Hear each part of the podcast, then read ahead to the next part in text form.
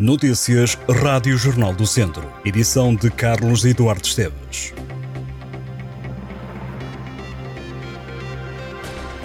A Câmara de Viseu assina um contrato de concessão do Estádio do Fontelo, à SAD do Académico de Viseu, que assume a manutenção do espaço durante 10 anos, mediante uma renda mensal superior a 5 mil euros.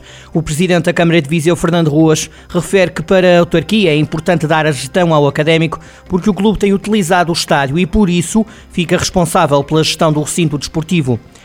Segundo o autarca, a gestão é mais simplificada para os privados do que para os municípios e a partir de agora o Académico de Viseu vai gerir o Estádio do Fontelo por um período de 10 anos renovável por mais 10, mediante a vontade das partes. O clube vai pagar uma renda de 5.390 euros por mês, mais 75% dos custos de água, energia e gás, que está calculado em cerca de 1.800 euros. Os restantes 25% ficam por conta da Câmara.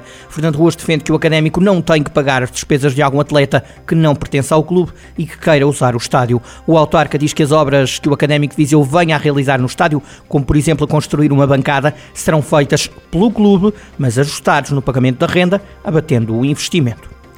O vereador do PS na Câmara de Viseu, João Azevedo, criticou a falta de resposta do Executivo de maioria social-democrata em resolver os problemas dos cidadãos, que são cada vez mais, a recorrer às reuniões públicas da autarquia para obter explicações. Esta quinta-feira, um cidadão questionou a Câmara de Viseu sobre um problema que se arrasta desde 2007 e que envolve construções ilegais de um vizinho que já deveriam ter sido demolidas. O município, que contou já ter sido alvo de ameaças e agressões, diz que não entende como é que depois de várias diligências junto dos serviços, a autarquia ainda não avançou com uma resolução do problema. O que aconteceu nesta reunião do Executivo, e já tem vindo a acontecer nas anteriores, são para João Azevedo um indicativo do mau funcionamento dos serviços. O socialista fala de falta de respostas. Fernando Ruas admite que há processos que se arrastam, mas o presidente da Câmara de Viseu justifica que alguns desses processos são complexos. Os presidentes do PSD e do CDS-PP vão propor aos órgãos nacionais dos partidos uma coligação pré-eleitoral, a Aliança Democrática, para as legislativas de janeiro e europeias de junho, que incluirá também personalidades independentes. O bispo de Viseu, Dom António Luciano, pede uma maior integração dos jovens e um outro olhar em relação aos perseguidos, refugiados e sem abrigo. Na habitual mensagem de Natal, o prelado apela aos cristãos que vivam a quadra com sentimentos de verdadeiro humanismo e valores assentos na família e na fé. Dom António Luciano sustenta que os conflitos e injustiças humanas destroem a humanidade e ofuscam o verdadeiro sentido da vida. Valor que defende o Bispo de Viseu deve ser inviolável. Na mensagem, o Bispo da Diocese Viziense convida os cristãos a valorizar a festa do Natal com acolhimento, diálogo, união e integração dos mais jovens. O líder da Diocese defende um cuidado das pessoas com amor, misericórdia, compaixão e resiliência, consolando pobres, e os mais frágeis. Numa mensagem que inicia com o apelo que é preciso construir o Natal da Paz e da Esperança, Dom António Luciano lembra os 800 anos da construção do primeiro presépio por São Francisco de Assis. Em Mangualda, a Assembleia Municipal aprovou por unanimidade a isenção do pagamento do imposto sobre os imóveis para os jovens do Conselho. A proposta partiu da Juventude Social Democrata, ligada ao PSD, que é oposição na Câmara. Diz a JSD Mangualde que o objetivo é fixar jovens no Conselho de Mangualde. Os jovens até aos 35 anos ficam isentos do pagamento do IMT na compra de imóveis até aos 200 mil euros. A proposta foi apresentada na Assembleia Municipal, onde também se discutiu o orçamento municipal para o próximo ano, que prevê investimentos de 32 milhões milhões de euros. No orçamento municipal, a taxa mínima de IMI vai manter-se nos 0,3% para desagravar as despesas das famílias, por proposta da Câmara presidida por Marco Almeida. A Feira de São Mateus em Viseu foi novamente nomeada para os Iberian Festival Awards, que vão decorrer no próximo dia 15 de março em Granada, em Espanha.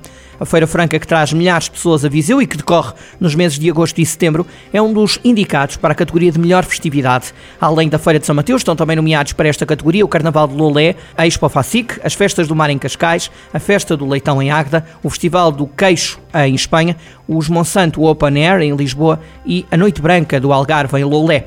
As votações estão abertas até 17 de janeiro. Os Iberian Festival Awards vão premiar os eventos e o trabalho dos profissionais do setor na Península Ibérica com 24 categorias à prova e dois prémios de excelência. O público vai poder eleger 15 vencedores através de voto direto.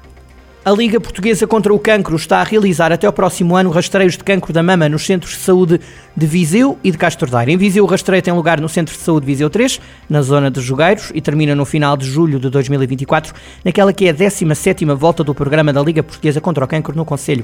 Em Castro Daire, o rastreio decorre até meados de fevereiro no Centro de Saúde local. Os exames podem ser feitos por mulheres que têm entre 50 e 69 anos e são gratuitos.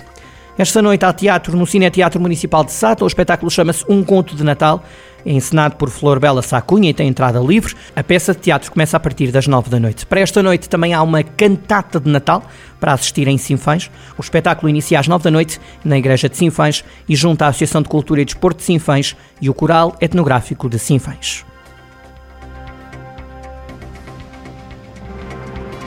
Estas e outras notícias em jornaldocentro.pt